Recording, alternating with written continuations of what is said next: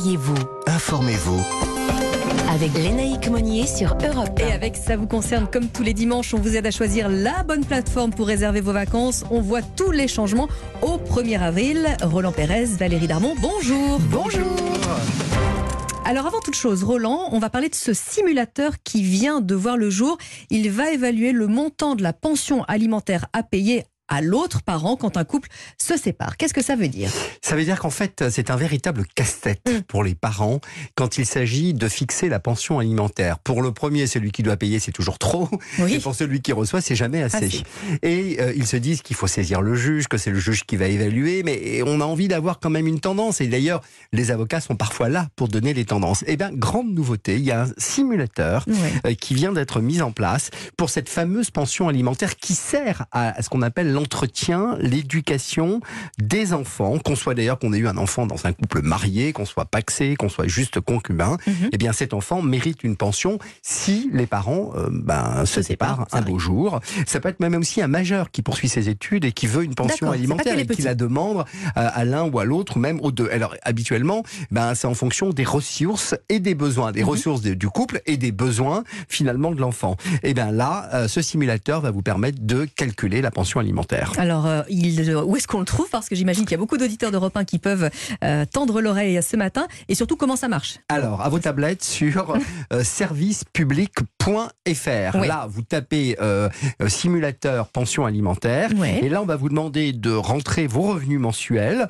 Donc, celui qui doit payer cette pension. Alors, c'est le revenu net avant impôt. D'accord. Euh, on explique, est-ce que c'est un droit de visite qui est restreint? Est-ce que c'est juste tous les 15 jours? Est-ce que c'est tous les week-ends? Est-ce que c'est un droit de visite plutôt euh, à rallonger ou même voir une alternance, euh, euh, ce qu'on appelle une résidence alternée de l'enfant, mhm. une semaine chez l'un, une semaine sur l'autre Et en fonction de ces éléments, ploup la pension alimentaire va être calculée et, et vous aurez enfin un indicateur, euh, en tout cas des, des éléments sérieux euh, que le juge d'ailleurs aurait pu euh, avoir entre les mains. Donc c'est intéressant. Mais Roland, la difficulté, alors une fois que le montant calculé, bah, c'est fait, la difficulté, c'est d'imposer ça aux parents. Et oui, euh, so- soit les parents sont intelligents et se disent ça a été assez bien fait et on peut se mettre d'accord.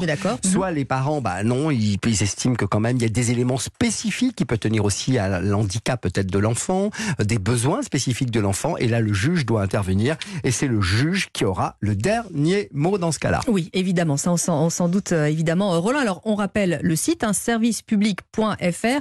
On cherche euh, le petit onglet simulateur pension alimentaire. C'est très simple et ça nous fait gagner sans doute euh, un petit peu de temps quand une séparation se passe euh, bien, si l'on peut dire, entre guillemets. Alors, deuxième question, Roland, avec ce nouveau congé spécifique accordé aux parents lors de l'annonce de la maladie chronique des enfants, il y a des modalités là encore? Oui, alors c'est un nouveau décret qui est rentré en vigueur le 27 mars 2023 et qui vient préciser une loi qui avait été mise en place le 18 décembre 2021 et qui prévoit un congé spécifique de deux jours pour les salariés ou même pour les fonctionnaires Mhm. euh, lorsque, hélas, hélas, leur enfant présente une pathologie soit chronique, soit même parfois un cancer. Et euh, eh bien, ce décret est venu préciser ces affections. Alors, ça peut être un accident vasculaire, ça peut être un diabète, ça peut être une affection neurologique. Et alors, il parle très curieusement même d'un Alzheimer pour un enfant. Ah oui. Donc, vous voyez, euh, ça peut être aussi la maladie de Parkinson. Évidemment, on pense aussi à la mucoviscidose, la sclérose en plaques. Eh bien là, toutes ces maladies ont été listées pour permettre à ses parents d'obtenir ce, euh, ce fameux euh, congé. Comment font les parents pour le demander? Alors, il y a évidemment un justificatif médical Bien à sûr. apporter à l'employeur. La convention collective peut prévoir un délai plus long que les deux jours qui ont été euh, offerts. Et puis, je vous dis, surtout, les, les parents doivent prendre en compte ce- ce- la, la prise de conscience d'un traitement qui peut être assez lourd. Et donc, bon, c'est deux jours minimum pour pouvoir mettre en place tout cela. Et ces deux jours seront décomptés. Ça fera partie de leur congé auquel ils auront droit. Voilà. Alors, euh, on va s'aérer un peu la tête maintenant avec Oui. euh, ces nouvelles qui font avancer hein, évidemment euh, les choses, mais on va s'évader un petit peu avec vous, euh, Valérie, parler des, parler des vacances parce qu'on est à deux mois des grandes vacances d'été. On commence à les prévoir, mais sur quelle réservation, sur quelle plateforme on, on va réserver, Valérie? Vous avez commencé à Pas regarder du tout, pas du tout, pas du tout. Pas du Bah, tout. moi, je suis chez, toujours- moi, je pars chez vous. de toute toujours façon, donc, je sais même pas pourquoi vous me d'aller regarder. Ah oui. Alors, première information cruciale. Quand on se connecte sur une plateforme de réservation, on regarde l'adresse IP du site. Si elle n'est pas domiciliée en Europe, alors on fuit parce que vous risquez de vous faire arnaquer. Autre conseil, réservez maintenant. C'est même un petit peu tard Ah parce que le early booking fonctionne toujours très bien et surtout aujourd'hui. C'est-à-dire qu'il y a plus de six mois, l'économie est sûre et certaine, quel que soit le type de réservation. Alors surtout le transport aérien, je vous donne une échelle de valeur, Mhm. 20 à 30% moins cher si on s'y prend six mois à l'avance. Ah oui. C'est pas rien quand même, rien, bah non, vu l'augmentation des prix des billets d'avion. Enfin, à contrario, qu'en est-il des réservations de dernière minute Avant, c'était un bon plan. Mhm. Est-ce que c'est toujours une bonne idée Ce matin sur Europe 1, pour répondre à cette question, je laisse la parole à Jean-Pierre Masse, président des entreprises du voyage. Il n'y a plus de déstockage à la dernière minute et notamment les transporteurs aériens ont très bien compris cela. Ils ne baissent plus les prix comme ils le faisaient il y a une dizaine d'années. Ils ne baissent plus les prix à deux ou trois jours du départ du vol. Pour les locations de vacances, vous pouvez avoir quelques opérateurs qui déstockent à la dernière minute. Euh, je pense à ces... mais, mais ça ne marchera pas au mois de juillet et au mois d'août. Ça marchera au mois de juin et au mois d'octobre. Mais le déstockage à la dernière minute, il ne faut pas s'attendre à ça si on veut partir entre le 1er et le 15 août. Euh, la même maison peut se retrouver, le même appartement ou la même maison peut se retrouver sur deux sites. C'est assez souvent le cas. Euh, le, descriptif n'est pas nécessairement le même et même la classification en termes d'étoiles ou de, euh, classification peut ne pas être la même. Et, le prix, de façon générale, est quand même le même. Il n'y a, a pas de variation de prix.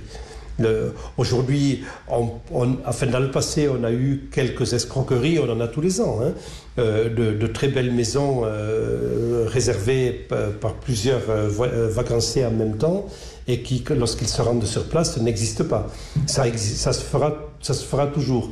L'intérêt, c'est de, de, passer par l'intermédiaire d'un opérateur, qui peut-être, je le répète, qui peut être un site, qui est immatriculé, c'est-à-dire qui vous assure de toutes les garanties au cas où la prestation ne pourrait pas être fournie, et notamment le remboursement dans ce cas-là.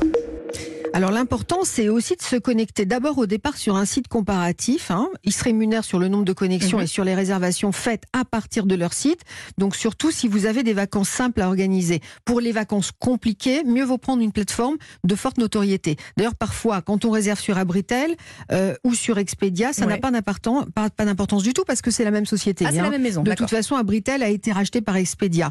Alors ces monstres de la réservation, en revanche, là, là, c'est vraiment une garantie en cas de pépin. Alors Valérie, est-ce qu'on peut également euh, échanger en toute sécurité euh, son appartement? Est-ce que c'est une bonne idée? C'est une très bonne idée. Le site Home Exchange, Exchange est très intéressant parce que c'est gratuit. Alors sachez simplement que vous échangerez des lieux de même catégorie parce que Home Exchange analyse votre bien et le classe. Donc, euh, dans, il y a certaines villes qui sont très très prisées. Hein. Alors Paris en fait partie. Avis à bon entendeur, surtout pendant les JO, hein, on peut tripler la nuitée. Ça a déjà triplé, ouais. Voilà. 1000 euros la nuit, quasiment dans certains appartements. Ouais. Exactement. On a aussi les pays scandinaves et on a aussi le Portugal. Et puis pour euh, ceux qui souhaitent des vacances plus originales, on va rappeler euh, Valérie qu'il y a d'autres euh, formes évidemment, comme Abracadabra Home ou encore cozy, cozy.com. On rassemble un peu toutes les solutions là. On met tout dans le tout dans le paquet et on réserve ouais, et on part en vacances. On gagne du temps. Super. Vous êtes moi, prêts, je, je, je, confirme, je serai chez Valérie cet été. C'est très bien. On va faire des échanges d'appartements aussi. On se quittera plus comme ça. Ouais. Bon dimanche. Bon dimanche.